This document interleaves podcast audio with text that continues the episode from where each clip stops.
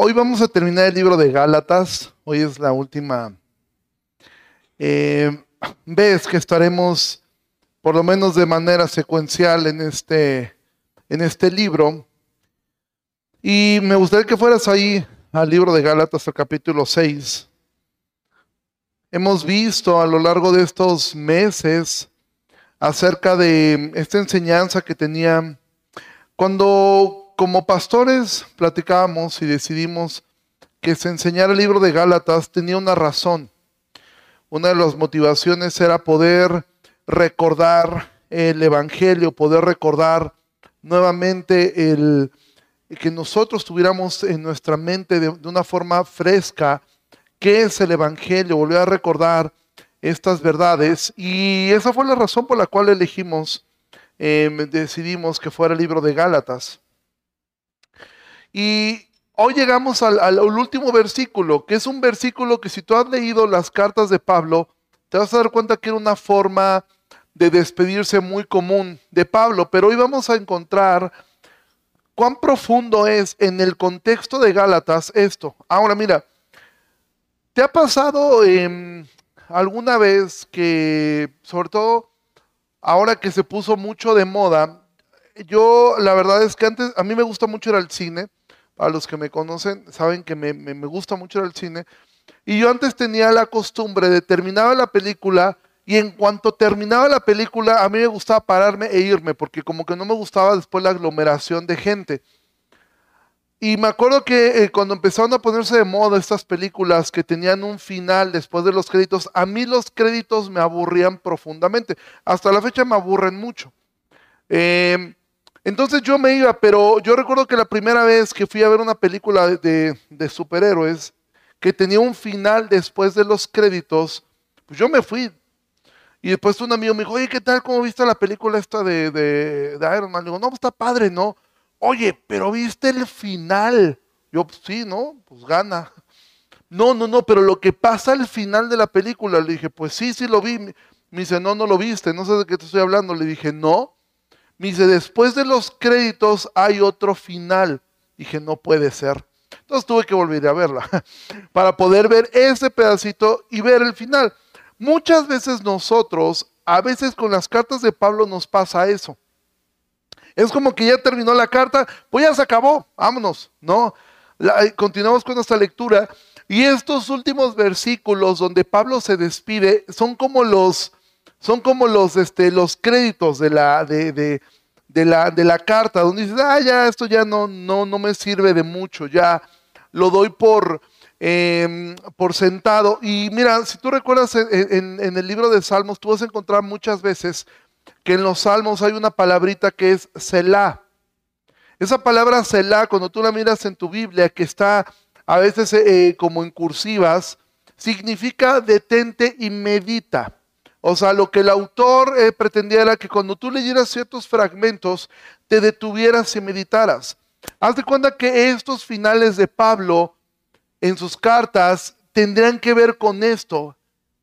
Medita, medita en estos finales, medita en por qué Pablo escribe de esta forma y por qué se despide de esta manera. Mira, el capítulo 6, Pablo, como vimos la semana pasada, Pablo ya está cerrando la carta él dictó la carta, los primeros capítulos, los primeros cinco capítulos y la mitad del seis, prácticamente Pablo se la dictó a un, a un secretario. Pero en la última parte Pablo decidió él escribir, que era una forma muy común en la cual la gente eh, hacía para que los que recibían la carta supieran que era original. Se, se acostumbraba mucho que se dictaba la carta y ya después de dictado el autor decía, déjenme escribir eh, en la despedida. Y, esa era como su firma, era la forma en la cual alguien decía, esto es auténtico porque esta es la letra de Pablo. Y vimos la semana pasada que Pablo prácticamente hace un resumen de todo el libro en, en, tres partes, donde les dice a ellos, miren, en realidad la gente que está buscando que ustedes sigan con los ritos de la ley, porque había esta, esta parte de los judaizantes que ellos decían, no es suficiente con creer en Cristo, ustedes tienen que creer en Cristo y aparte tienen que abrazar la religión judía, deben circuncidarse y deben cumplir con los ritos de la ley. Y Pablo exhorta a esta iglesia porque esta iglesia comenzó, estas iglesias comenzaron a, sufrir con estas ideas. Pero Pablo les dice, la realidad es que esta gente lo está haciendo por orgullo, porque quieren agradar la carne. Los están obligando, pero la razón por la cual los están obligando es para no padecer persecución a causa de la cruz. Es decir, estos judíos em, que, que estaban ahora intentando llevar a, los Gálatas hacia la ley era porque ellos tenían miedo de qué? De que los judíos de Jerusalén dijeran, hey, esta religión está haciendo que la gente cree en esta religión. ¿Y sabes qué ocurría con muchos de estos judíos en Jerusalén? Los expulsaban de las sinagogas, les prohibían la entrada al templo y aunado a eso el imperio romano decía, hey, ¿cómo que hay otro señor aparte de César? Y esta era la razón. Y dicen, ellos hacen esto para no padecer persecución. Y aprendimos la semana pasada que hay muchas cosas que nosotros hacemos y realmente nuestra intención es otra. ¿Sí? Muchos, muchos padres a veces ejercen disciplina muy severa con sus hijos, no tanto porque quieran eh, que sus hijos em, crezcan en la fe, sino es de alguna manera qué van a decir de mí. O sea, qué van a decir de mí eh, oye, mira cómo se porta su hijo, mira cómo se porta su hija. Y a veces tenemos intenciones no tan sanas con las cosas que hacemos. Dice, lo primero es, esta gente lo hace por orgullo, porque quiere agradar la carne. Segundo, lo hace por cobardía, porque no quieren padecer persecución. Y tercero, son, son falsos, porque dice el versículo 13, ni aun los mismos que se circuncidan guardan la ley y quieren que ustedes se circunciden. Y entonces Pablo dice, pero yo me glorío en una sola cosa, en la cruz. Y entonces vimos que el versículo 11, que hubiera sido trágico que aquí hubiera terminado, hazte cuenta que el versículo 17 es como que el fin de la película. De aquí en adelante nadie me cause molestias, porque yo traigo en mi cuerpo las marcas del Señor Jesús. Sea, Pablo termina diciéndoles, miren, a partir de ahora dejen de estar dando lata con este tema.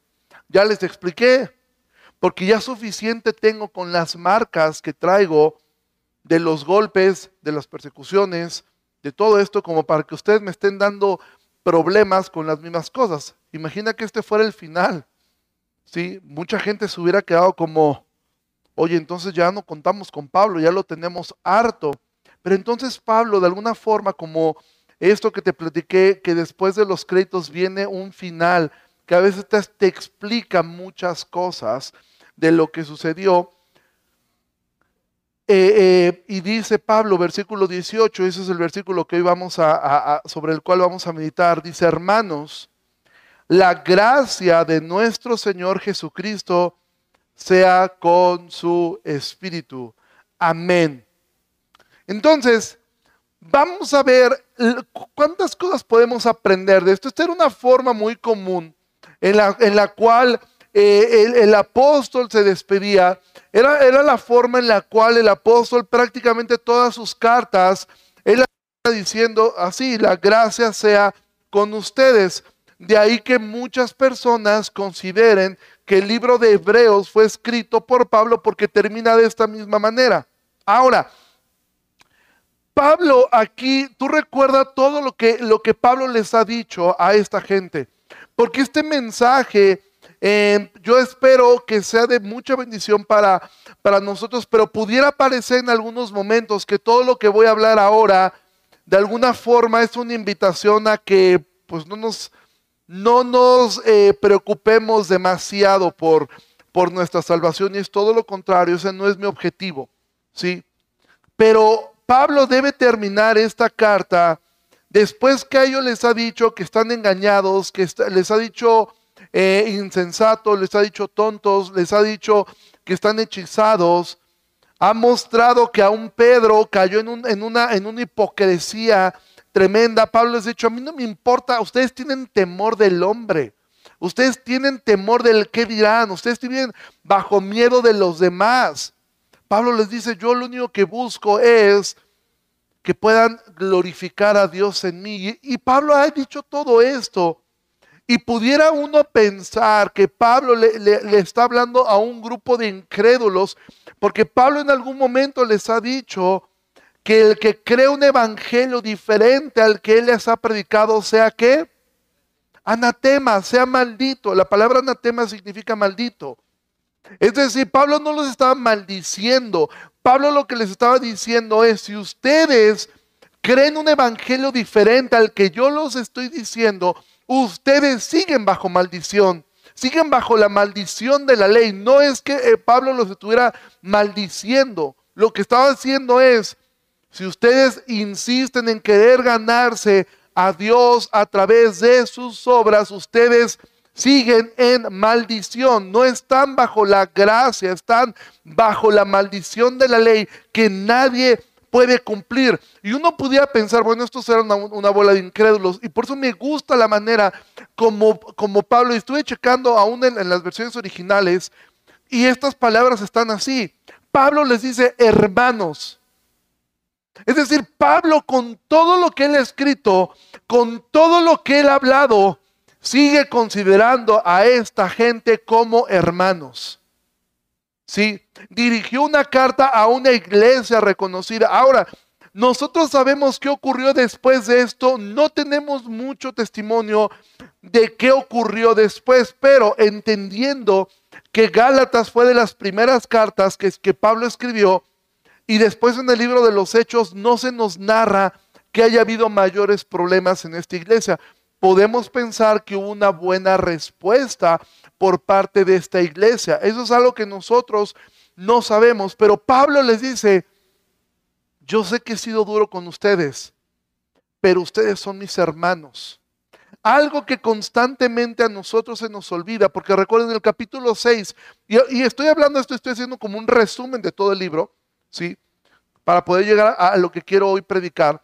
Pablo les ha dicho en el último capítulo, restauren al que, al que ha caído restáurenlo. Ustedes que son espirituales y háganlo con un espíritu de mansedumbre.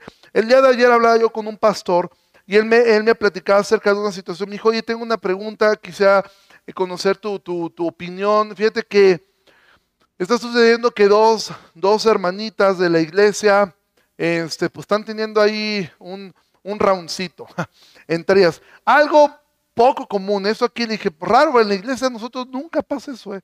Es un tema, no, aquí jamás ha pasado algo así. Eh, y me dice, fíjate que está así.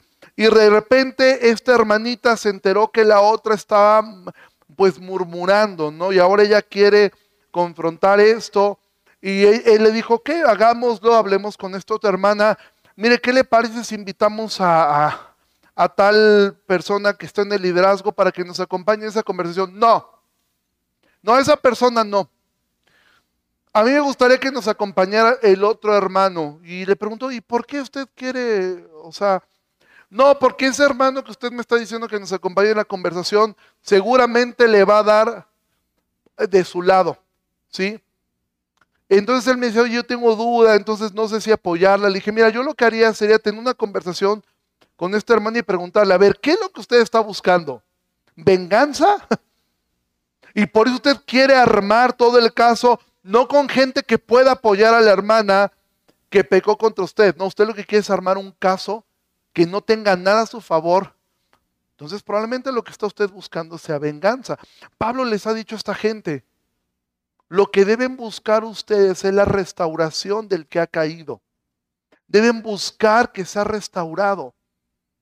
No olvidando esto, hermanos. Mira, amado, Tú que estás aquí en la iglesia, que has venido ahora por primera vez o llevas mucho tiempo acá. Como hemos dicho muchas veces acá, no tenemos una, copia del libro de la vida. No lo tenemos. Sería genial tener una copia del libro de la vida. Primero para ver si estoy yo. sí, yo creo que estoy. Pero sería bueno para decir, ay hermano, usted no está. pues ya para qué le hace el cuento. O sea, no lo tenemos. Nosotros pensamos, no, esta persona no es creyente, porque si fuera creyente no haría estas cosas. Amado, da un vistazo al Antiguo Testamento. ¿Sí? ¿Sabes que en la Biblia, en el Antiguo Testamento, hay una historia de un hombre que fue un buen padre? un buen esposo, fue una persona que fue tan buen padre que su hijo murió peleando con él. Por cierto, fue el primer rey de Israel. Su pecado terrible fue querer ofrecer un holocausto a Dios. Y el otro, hay otro ejemplo en la Biblia de un hombre que mandó a matar al esposo de su amante a sangre fría, después mintió, engañó a todo un país, solapó el pecado de sus hijos, sus hijos no lo querían, y ¿sabes qué? La Biblia dice que el segundo era un hombre conforme al corazón de Dios. Si eso sucediera en nuestros tiempos, nosotros nunca hubiéramos, la iglesia nunca hubiera perdonado a David, jamás. ¿Sí? O sea, lo tendríamos estigmatizado para siempre como la peor persona. Y eso es exactamente lo que Pablo va a hablar en este último texto. Nunca te olvides que cuando estás hablando aquí en la iglesia con alguien que tuvo un conflicto contigo, estás hablando con un hermano tuyo. Así es como lo debes mirar tú, considerándote, considerándolo a él como superior a ti. Porque si tú miras a las personas, no, él no puede ser cristiano. Tú de entrada estás poniéndote en la posición de Dios. Y es más, si no fuera cristiano deberías tener más misericordia por él. Por eso Pablo dice, hermanos, y después menciona esto, la gracia de nuestro Señor Jesucristo sea con su espíritu. Mira, en el libro de Gálatas, la palabra gracia aparece siete veces. De las siete veces que Pablo menciona la gracia, se está refiriendo, solamente la menciona en el saludo, de ahí la va a mencionar las siguientes veces las siguientes veces las va a mencionar como algo aplicable a él, pero la mayoría de las veces lo va a aplicar como algo que ellos están desconociendo. De hecho, hay una parte donde dice que ellos han caído de la gracia. Pero después, la séptima vez, va a volver a, aplicarlo hacia ellos. Es decir, solamente en dos ocasiones Pablo emplea la palabra gracia a favor de sus oyentes en el versículo 3 y en el último versículo, es decir, al inicio de su carta y al final de su carta.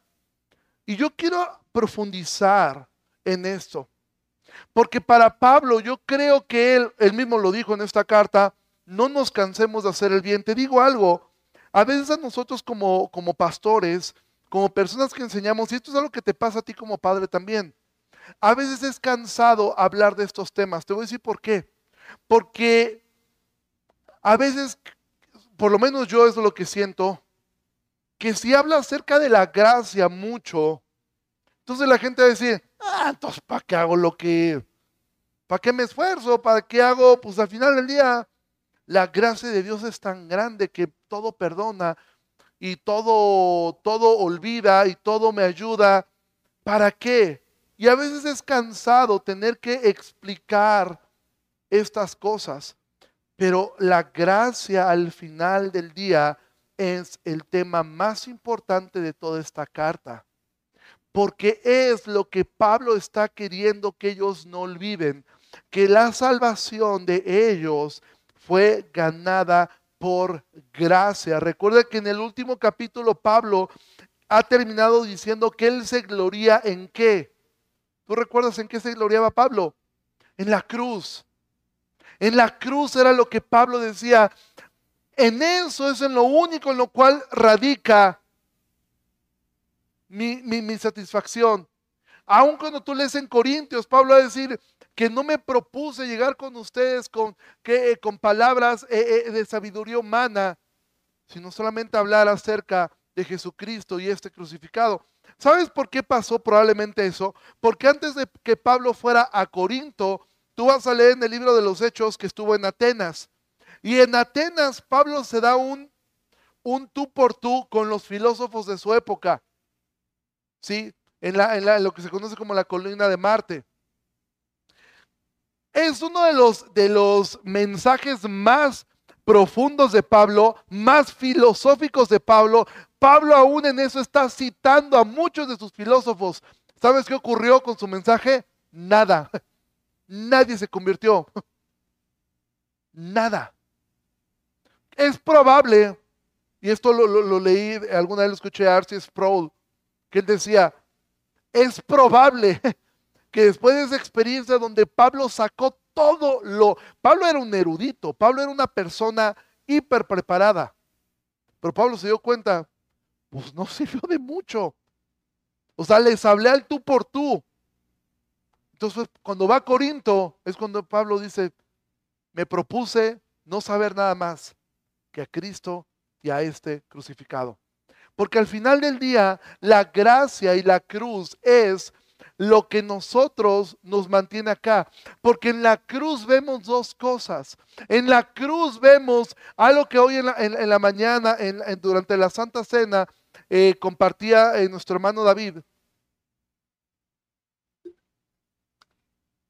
Y él hacía mucho énfasis en esto, acerca de lo terrible que es el pecado, de lo horrible de lo espantoso, de lo abominable que es el pecado para Dios. Y en la cruz tú lo puedes ver claramente cuánto aborrece Dios el pecado. Que el pecado no es un juego para Dios. Para Dios el pecado es algo que Él detesta, es algo que Él aborrece. Es algo que no puede convivir con Él. Y en la cruz tú puedes ver esto. ¿Por qué?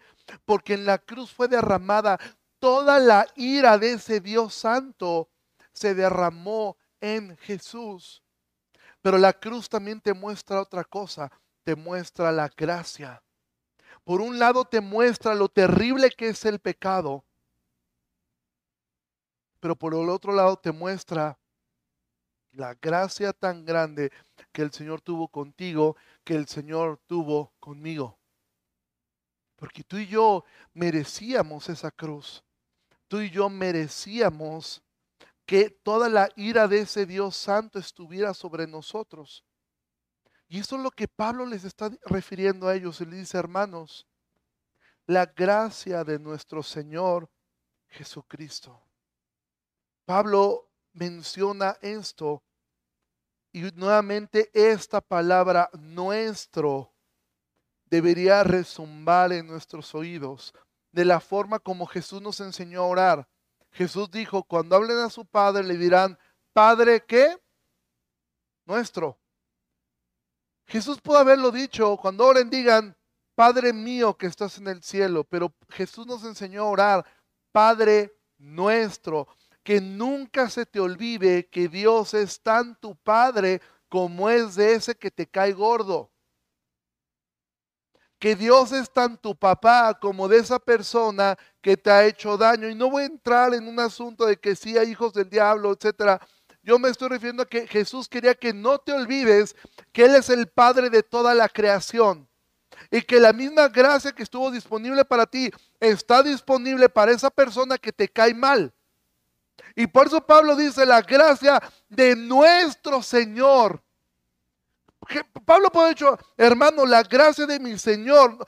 No, Pablo dice la gracia de nuestro Señor, que nunca se nos olvide que la gracia puede alcanzar al peor de los pecadores, que la gracia puede alcanzar al que tú crees que no puede ser perdonado, a ese puede alcanzar. Acabo de leer una encuesta que me impactó mucho, en Estados Unidos hacen encuestas de todo, e hicieron una, encuesta eh, acerca de las personas que están en lo que se llama el corredor de la muerte. ¿Qué es el corredor de la muerte? Es las personas que están condenadas a muerte. En Estados Unidos, cuando una persona es condenada a muerte, no se ejecuta inmediatamente. Cuando se le da la sentencia, pueden pasar a veces un par de años para que la sentencia se ejecute. Hicieron una encuesta con estas personas y les preguntaron que a dónde creen que van a ir cuando mueran. Increíblemente, el noventa y tantos por ciento de los reos dijeron, yo voy a ir al cielo. Y de entrada para estas personas fue sorprendente. Dijeron, oye, O sea, si entiendes que te van a matar no por buena onda. O sea, si entiendes que te van a matar porque hiciste algo terrible. Pero la segunda pregunta decía, ¿por qué piensas eso? Y es que la gran mayoría de estas personas hacían una profesión de fe. Pues era su única esperanza. Solamente gente muy dura decía, yo no quiero nada con Dios, pero la gran mayoría entregaba su vida y tenían una seguridad. Ahora tú podrías pensar, ¿qué pensarán los familiares de esas personas ante esas respuestas? Esas personas violaron, asesinaron, son los peores criminales, por eso es que los condenan a muerte. Y si tú le dijeras a, a la mamá de esa niña que quizá fue asesinada por, por uno de estos hombres, y si tú le dijeras, ¿sabes qué? Ese asesino que se ha arrepentido, sí, va a pagar la consecuencia, va a morir, pero cuando él abra los ojos, estará delante de Dios. Y tú le preguntas a esa mamá, ¿y tú dónde estarás cuando mueras? La pregunta pudiera sonar hasta ofensiva. De entrada, podría decir, de entrada yo no creo que ese hombre vaya al cielo. Y si él va, por supuesto que yo voy. Y sabes que la respuesta es no, a menos que esa mujer también pusiera su fe en Cristo.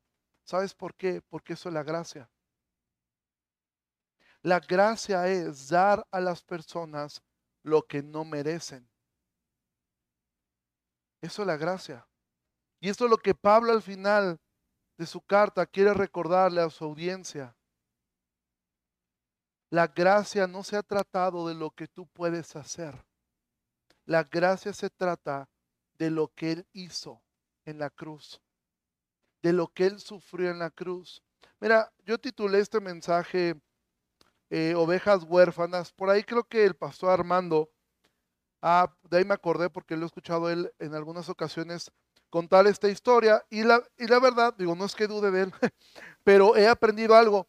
Siempre cuando escucho historias e ilustraciones de animales, me gusta ir a, Google o a buscar a ver si es cierto que así. Te, te, digo por esto, yo crecí en la iglesia que nos ponían ejemplos de que el águila, no, es que mira, el águila llega un momento donde vuela y se arranca las alas y después se pega en el pico, se pega hasta que se lo tumba para que salga algo nuevo. Mira, yo crecí con esa historia un montón de veces hasta que un día leí que eso es un mito, eso no pasa. O sea, si estuviera aquí un águila diría, pues no estoy loca para hacer algo así, si no estoy loco para estarme pegando en el pico, ¿por qué me voy a tumbar el pico? Eso no ocurre. Sin embargo, es un mito que hemos aceptado, que las águilas hacen eso. Las águilas no hacen eso. ¿Sí? Nunca. Porque si se tumban el pico, ¿sabes qué pasa? Se mueren de hambre, no les sale otro pico. El pico no se regenera. Entonces, cuando escucho historias de animalitos como estas, me gusta ir a ver si es así. Entonces, constantemente yo escuchaba al pastor Armando hablar acerca de este tipo de ovejas que se llaman ovejitas huérfanas, que son ovejas de hoy no se sabe por qué razón, cuando nacen, sus madres los rechazan. Rechazan al corderito. No hay una explicación, estuve leyendo en un montón de portales, desde National Geographic hasta, entré una página en inglés de este, algo, algo así, está muy chistoso el nombre porque es así como todo lo que tienes que saber de las ovejas. Es un canal no cristiano, es un canal para pastores de ovejas, para darles tips y, decía, ¿qué hago cuando tengo una, eh, en inglés tiene otro nombre, cuando tengo una ovejita así? Y comienzan a decir que no hay una explicación de por qué razón una madre rechaza al cordero cuando nace. Sin embargo, eh, algunos piensan que es porque la madre está bajo mucho estrés, otros piensan que es porque no puede producir leche, ¿sí? Eh, no hay una razón por la cual, sin embargo, ocurre que el, corderito se acerca con su mamá y la mamá lo rechaza y puede llegar a patearlo al corderito y entonces la única solución que queda es que el pastor se haga cargo directamente de la oveja porque esas ovejitas se les llama ovejas huérfanas y lo que ocurre con ellas es que están tristes, tristes, al grado que pareciera que estuvieran ha un problema en su cuello porque están tan tristes que están con la cabeza agachada y así se mantienen. Y si el pastor no interviene, esa oveja va a morir porque ha sido rechazada. Entonces cuando yo escuché esa historia me acordé, me puse a buscar, encontré un montón de videos y de verdad es triste ver a las ovejitas así, o sea, están, están totalmente deprimidas y decía un pastor, un español, dice, lo que uno tiene que hacer es levantarles el espíritu, porque lo que la madre hizo fue eh, quebrar su espíritu, o sea, lo, lo, lo, lo rechazó tanto que la ovejita está totalmente deprimida y desconsolada. Ahora, ¿por qué llamé yo este mensaje de esta forma? Porque nosotros hemos crecido desde que eres niño, a veces vamos creciendo con el deseo genuino de agradar a nuestros padres, de hacer las cosas porque queremos agradar a nuestros padres. Sí. John Lennon en algún momento dijo que cuando su padre murió, él quedó tan frustrado porque él dijo, yo nunca escuché de mi padre que me dijera que se estaba orgulloso de mí. Y como esa historia te puedo contar mil. Y quizá tú creciste de esta forma. Creciste o crecimos queriendo agradar a otros. Por eso que Pablo ha dicho, si yo quisiera agradar a los hombres, no sería servidor de Dios. Porque es una tendencia natural de nosotros. Porque todos necesitamos ser aceptados. Y probablemente tú creciste no llenándole el ojo a tus padres. Y a mí me tocó ver de repente a, algunos amigos que hacían ciertas cosas y sus papás pues ni los pelaban. Y aprendemos de esta forma. Yo tengo que agradar a los demás. Tengo que caerles bien. Entonces tengo que hacer ciertas cosas porque ya sé qué es lo que le molesta a mi mamá. Y yo no quiero que mi mamá me rechace. Yo no quiero que mi papá me rechace. Entonces, pero yo sé que si hago esto, si yo saco 10 en la escuela, mi papá me aplaude. Si yo saco eh, buenas calificaciones, mi papá pone la boleta pegada. Mi mamá hacía eso pocas veces, porque pocas veces salí bien. Pero las veces que salía yo bien, mi mamá ponía la, la, boleta en el refrigerador. Ya estaba 10, 10, 10 en la primaria. Eso no volvió a pasar nunca. Pero en la primaria tuvo algunas buenas, algunos buenos meses mi madre. Y los ponía allí. Y cuando yo salía mal, que era lo más seguido, pues nunca mi boleta estaba ahí. Entonces yo a veces me esforzaba porque yo quería que mi boleta estuviera ahí. Yo quería escuchar a mi mamá que le, que le presumiera a la vecina, porque era una guerra de mamás. Y cómo le fue a Adriana en la escuela, Adriana siempre le iba bien. No, pues sacó, ahora sí me salió bajita, fíjese, sacó, sacó nueve en matemáticas. Ay, Ricardo sacó diez. No, hombre, yo me sentía como pavo real, pero después mi mamá cuando se ocultaba, la vecina llegaba, ¿y cómo le fue a Ricardo? Y mi mamá casi, casi que su respuesta era, pues mira, lo importante es que hay salud, ¿no?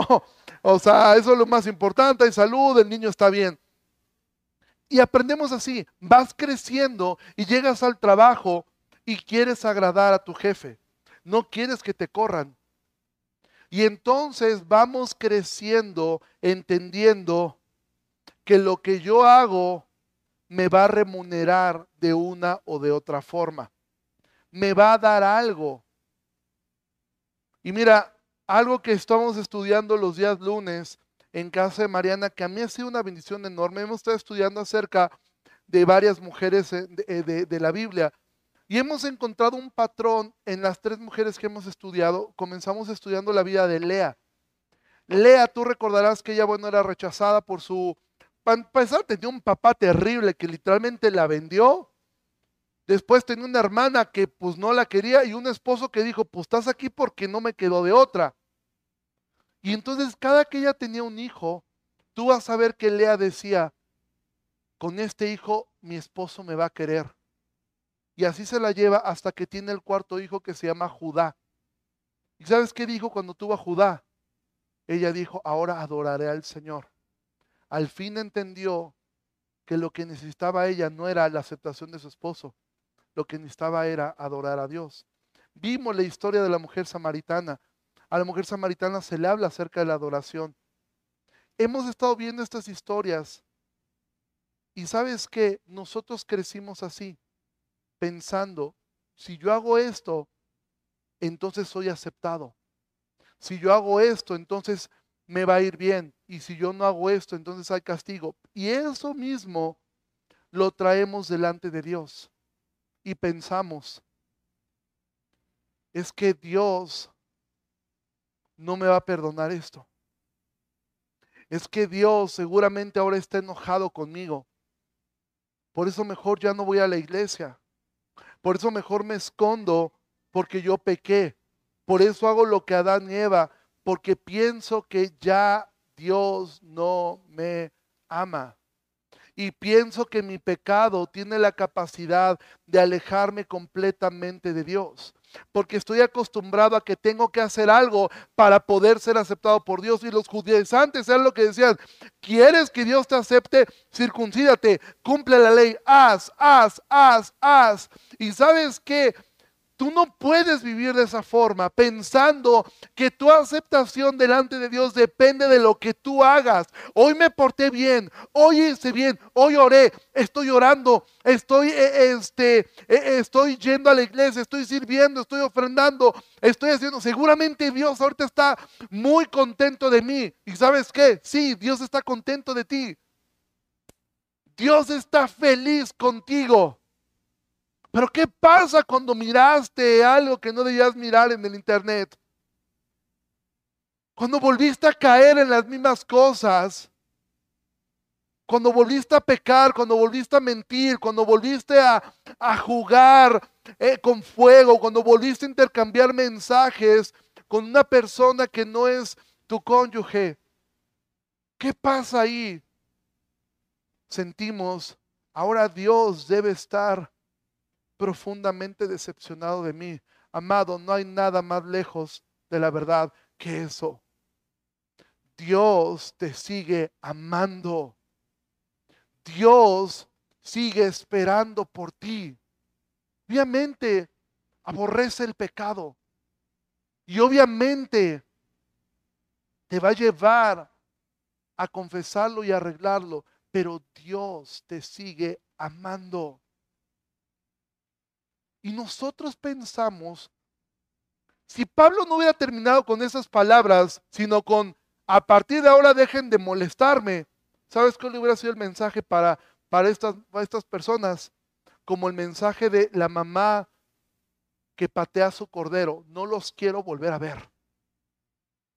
Pero Pablo dice, no, al final, hermanos, la gracia de nuestro Señor Jesucristo esa gracia que no merecían, esa gracia que no querían, esa gracia que no buscaron, esa gracia que los encontró a ustedes, esa gracia de nuestro Señor, del Señor que tiene control de todo, del Señor que te eligió sabiendo todo lo que habías hecho y sabiendo todo lo que harás. ¿Sabes algo? Dios sabe los pecados que cometerás en unos años. Dios lo sabe. Ni siquiera tú te puedes imaginar eso. Dios lo sabe. ¿Y sabes qué hizo? Dios decidió salvarte. Dios decidió elegirte. Dios decidió apartarte. Dios eligió a David de entre las ovejas, sabiendo que un día Él iba a asesinar a un hombre justo, sabiendo que él iba a ser un desastre, sabiendo que él iba a ser un mal padre, sabiendo que él un día después de todo eso se iba a llenar de orgullo e iba a ser un censo que le iba a costar la muerte a miles de personas. Dios sabía eso y lo eligió. Dios sabía que Noé, después de hacer una barca que le tardó más de 100 años, Dios sabía que lo primero que iba a hacer Noé era emborracharse y después cometer incesto. Dios lo sabía y Dios lo eligió. Dios sabía que Abraham un día se iba a llenar de miedo y en el miedo de que no lo mataran iba a decir, eh, di que eres mi hermana para que no me maten. Dios sabía que Moisés un día iba a matar a un egipcio. Dios sabía que un día Moisés iba a llenar de orgullo e iba a golpear a la roca de Oreb. Dios sabía que Pedro un día lo iba a negar delante de todos. Dios sabía que Pablo iba a ser un asesino. y aún así los eligió. Amado, Dios te eligió porque Él te ama. No hay ninguna obra que has hecho para ganarte su favor. No hay ninguna obra que hagas para perder su favor. No puedes perder algo que no te costó. Dios decidió que estuvieras ahí. ¿Sabes qué es lo que hace el, pastor? Y esto me, me enterneció tanto porque me tocó ver videos en YouTube ¿Sabes qué es lo que tiene que hacer el pastor cuando ve que una ovejita está eh, eh, rota por dentro por el rechazo de su madre? El pastor tiene que tomarla, tiene que andarla cargando todo el tiempo. Él es el que le da eh, de comer, él es el que le da la leche, él es el que tiene que estarla consolando hasta que la oveja nuevamente se restaura. Ahora tú piensa en esto.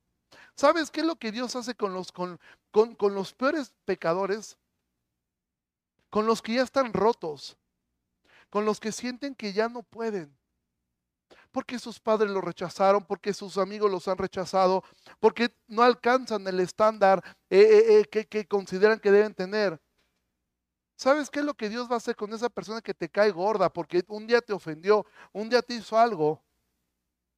Y que esa persona ya se quebrantó delante de Dios y le dijo, Señor, perdóname, porque sé propicio a mi pecador, yo ya no sé qué hacer. ¿Sabes qué es lo que va a hacer Dios?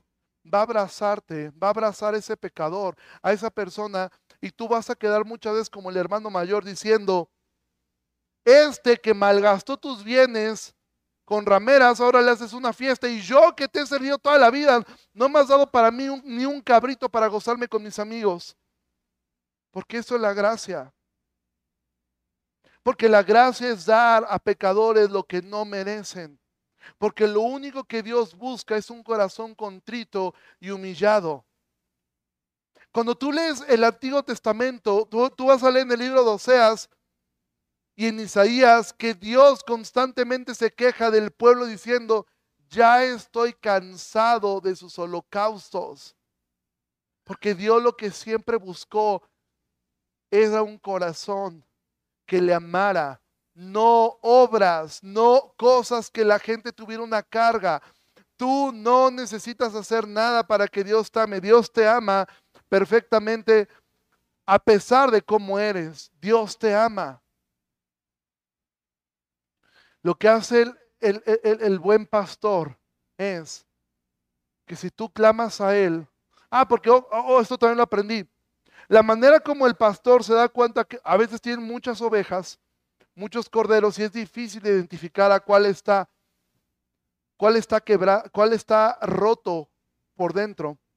Y una de las maneras como se da cuenta el pastor es por la forma que bala, porque empiezan como a llorar constantemente. Y es ahí cuando el pastor se da cuenta que tiene que cargar esa oveja porque si no se va a morir. De hecho, en esta página de borregos hay una sección que dice, tú puedes comprar estos borreguitos porque esos son tantos que los pastores no saben qué hacer. Entonces tienen que venderlos pronto a otros pastores que los puedan estar consolando.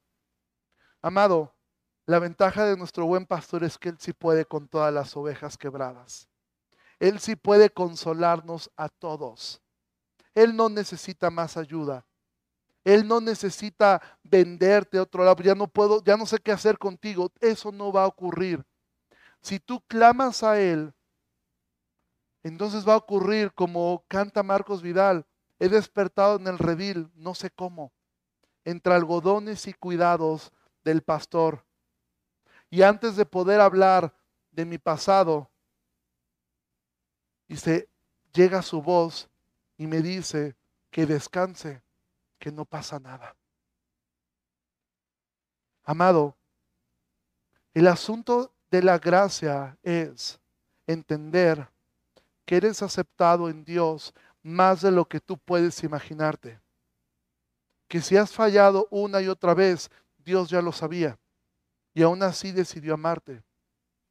Ahora, este mensaje, pudiera pensar mucha gente, no, es que estos mensajes hacen que la gente no se comprometa, hacen que la gente no...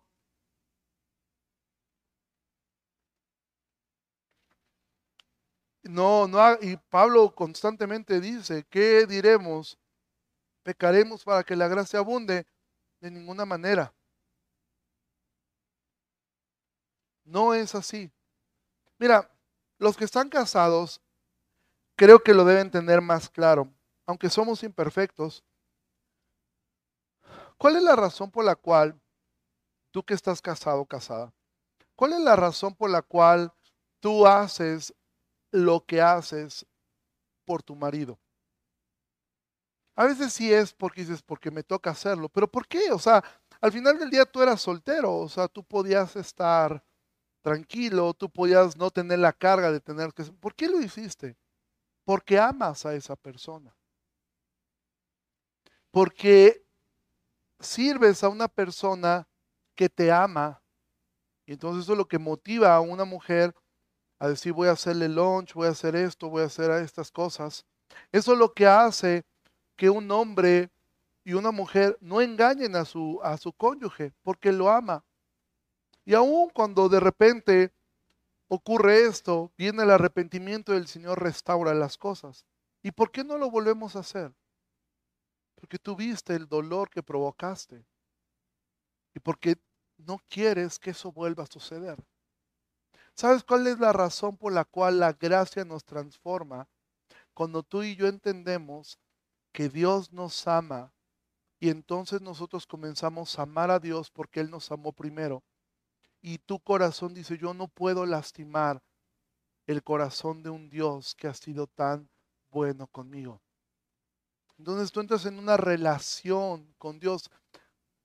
Si cuando tú escuchas un mensaje como estos, tú piensas, ya ves, y el diablo viene y dice, mira, ya ves, pues, ¿para qué, para qué, para qué tanta cosa? ¿Para qué te esfuerzas? ¿Para qué ofrendas? Ya ves, Dios te ama. Si tú vives así, tú no, tú no has entendido que Dios te ama. Por ende, no puedes amar a Dios. Porque solamente amamos como respuesta al amor que hemos recibido. Entonces, en el fondo, tú no crees que eso va a ser suficiente. Y tú no crees, tú crees que tú debes hacer algo para que Dios te ame. Y amado, esto no es un mensaje para que nosotros digamos, ah, mira, pues hagamos lo que queramos. No, es un mensaje para entender que Dios, cuando tú conoces a Dios, de la misma manera común, yo escucho de repente a, y no, no quiero que levanten la mano porque yo creo que la levantarían todos y todas, y los que no la levantaran dudarían mucho de su integridad. si yo le preguntara a los que están casados, ¿cuántas veces han deseado no estarlo? ¿Cuántas veces has mirado a un soltero y decir, oh, su mecha, mira, qué bonito sería algo así? Todos en algún momento los casados lo han pensado, ¿sí? ¿Por qué? Porque estamos con amores imperfectos. Pero cuando estamos delante de Dios, estamos ante un amor que es perfecto. Un Dios que no falla, un Dios que no se equivoca, un Dios que no pide más de lo que Él ha dado. Cuando tú realmente sabes que eres amado de esa forma, tú vas a comenzar a amar a Dios. Y ese amor es lo que te va a guardar. Mira, algo que le digo a los padres constantemente es, es bueno que eduques a tus hijos, es bueno, sí, todo eso es sano y es correcto. Y da la insistencia siempre en que la iglesia sea algo importante para, para tus hijos. Porque sabes qué es lo que los va... Mira, tú puedes ser la persona más estricta del mundo. Y yo te puedo contar historias de hijos de, cristianos. Yo conocí a, tres hijos de un pastor, de verdad, llevaban homeschooling, los tres hijos eran unos... ¿Ubicas a los hijos de, de Ned Flanders? Bueno, eran ellos, ¿sí? Recitaban la Biblia a la hora del maratón bíblico, se sabían todo, contestaban todo. Siempre las niñas parecían este, eh, eh, regalos, unos moñotes, eh, vestidotes, Bien lindas sus hijas, todo, todo súper lindo con los tres. Nada más conocieron la preparatoria y la universidad. Y actualmente una de ellas lleva dos matrimonios, otra de ellas se casó con un incrédulo y el otro hijo es homosexual. Ninguno de los tres está en el camino del Señor. Y tú puedes pensar, ¿qué falló? Probablemente lo que falló fue no enseñarles el temor a Dios. Tú puedes ser muy estricto con tus hijos, pero si tus hijos no temen a Dios, tú estás en un riesgo enorme, gigantesco. Y el temor a Dios no es tenerle miedo a Dios, es que tú le enseñes que hay un Dios que los ha amado tanto, que puede volver a Él cuando fallen y pequen. Una vez hablando con uno de estos hijos, ya tiene muchísimos años que tuve una conversación con ellos, y uno de ellos me decía, yo ya no puedo volver. Mi papá es pastor, le arruiné el ministerio. Yo con qué cara vuelvo a la iglesia, porque no entendía que no eran sus obras.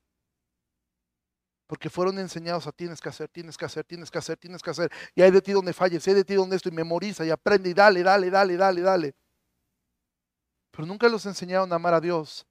¿Y qué significa amar a Dios? Amar lo que Él ama. Amar la iglesia, amar a la gente, servir a la gente. Tú puedes enseñar a tu hijo que sea el mejor alumno, que sea el más servicial con todos, pero si no le enseñas a que le sea aquí en la iglesia, tú quizás estás fallando en enseñarle el temor a Dios. A que si amo a Dios, amo lo que Él ama. Y lo que Dios más ama en esta tierra es a su amada iglesia.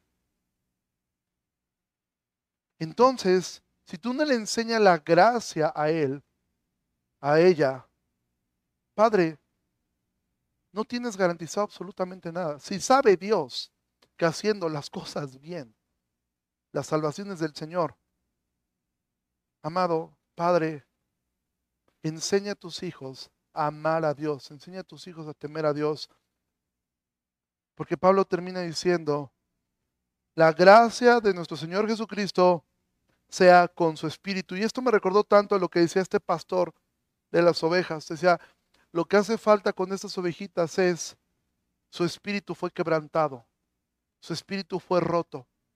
Y me conmovió tanto ayer en la noche, yo estaba orando y me conmovió, y no quiero hacer una, forzar esto, pero me gusta pensar que Pablo eh, estaba pensando, no en estas ovejas rotas, sino estaba pensando, ustedes lo que necesitan es que su espíritu sea sanado, porque ustedes los han metido en un estrés de que tienen que hacer ciertas cosas para ganarse a Dios. Les han dicho que tienen que circuncidarse, les han dicho que tienen que guardar la ley, les han dicho que, que tienen que hacer obras.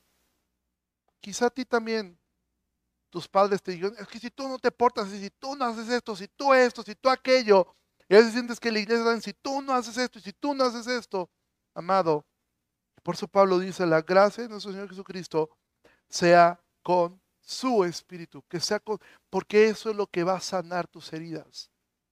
Eso es lo que va a sanar. Hay conversaciones quizás dices, mi padre ya murió, mi mamá ya murió, yo no tuve, ya no tengo la oportunidad de hablar. Pero lo único que puede sanar tu espíritu es la gracia de nuestro Señor Jesucristo.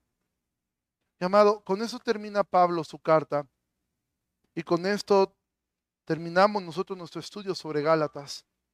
Comenzaremos otra carta, aprenderemos muchísimo y cosas que creo que a nuestra iglesia aplican muchísimo. Pero al final del día vas a encontrar una constante, sobre todo en las cartas de Pablo gracia, gracia. De ahí que se le conoce a Pablo como el apóstol de la gracia. Porque él fue lo que más... ¿Y sabes cómo no le iba a predicar tanto la gracia si él era un asesino? Y un asesino de, de cristianos. Él tenía tan claro que solamente la gracia de Dios lo podía aceptar. Llamado, que tú puedas entender algo vives bajo la gracia. Si pecas, ve delante de Dios y dile, Señor, volví a caer. Y el Señor te va a decir, pues volvemos a empezar una y otra y otra y otra vez, aunque sientas que ya estás tan quebrado que ya un golpe te rompe. La Biblia dice, aunque la caña esté cascada, Dios no la quiebra. Si ya nada sientes que estás humeando, ya no hay fuego en ti, nomás hay humo. Bueno, con ese humo Dios puede avivar tu vida nuevamente. Amado, no huyas de la gracia de Dios. Ven a Él. Si estás aquí por primera vez o tienes poco tiempo, deja de vivir cargando con el pecado, deja de vivir cansado por las cosas de tu vida. Ven a Cristo, ven, acércate. Si llevas años acá sin orar, ¿por qué no oras? Porque dices que Dios no me va a escuchar, mira lo que he hecho. Bueno, ve con Él, habla y deja que Él te guíe a lo que tienes que hacer. Y estamos aquí como pastores y otras personas aquí para servirte y para ayudarte. Ponte y vamos a terminar. Padre, te agradecemos mucho por esta tarde. Gracias por tu palabra. Gracias por este maravilloso libro que hemos podido estudiar durante estos meses. Gracias, Padre, porque tú nos has dado un evangelio del cual no queremos añadirle cosa alguna. Líbranos, Señor, de añadirle o quitarle cosas a tu evangelio. Aunque viniera un ángel del cielo y nos hablara algo diferente a lo que tu palabra nos enseña, podamos entender que eso está bajo maldición. Ayúdanos a entender que no son nuestras obras lo que nos puede salvar. Ayúdanos a entender que de hecho no podemos cumplir con la ley. Ayúdanos a entender que la ley que tú buscas que cumplamos es la ley de Cristo, la ley del amor, la ley de sobrellevar las cargas unos con otros, la ley de restaurar al que ha caído, la ley de siempre hacerlo considerándome a mí mismo y teniendo temor de que tú un día juzgarás la obra cuando estemos delante de ti. Ayúdame, Señor, a cumplir la ley del amor, teniendo cuidado de mis pastores, sembrando, Señor, como tu palabra dice, Señor, compartiendo toda buena obra con los que nos han enseñado. Ayúdanos, Señor, a entender que si sembramos escasamente en esto, cosecharemos escasamente. Y que tú no puedes ser burlado. Si nosotros maltratamos al que ha pecado, Señor, tú también serás severo con nosotros. No porque nos rechaces, sino porque tú sí buscas nuestra restauración. Y buscas, Señor, que volvamos a ti para restaurar esa comunión que muchas veces el pecado interrumpe. Te ruego que bendigas nuestras vidas y nos hagas entender que vivimos bajo la gracia de nuestro Señor Jesucristo. Que la única obra que necesitábamos para ir al cielo ya la hiciste tú, pero que no podemos nosotros menospreciar esa gracia y vivir como los que no te conocen. Ayúdanos, Señor, te lo pido. Bendice tu iglesia y llévanos con paz. En el nombre de Jesús oramos. Amén. Iglesia, que tengan excelente tarde. Nos vemos el miércoles. Este, ya este miércoles hubo más gente. Nos vemos el miércoles y grupos de estudio.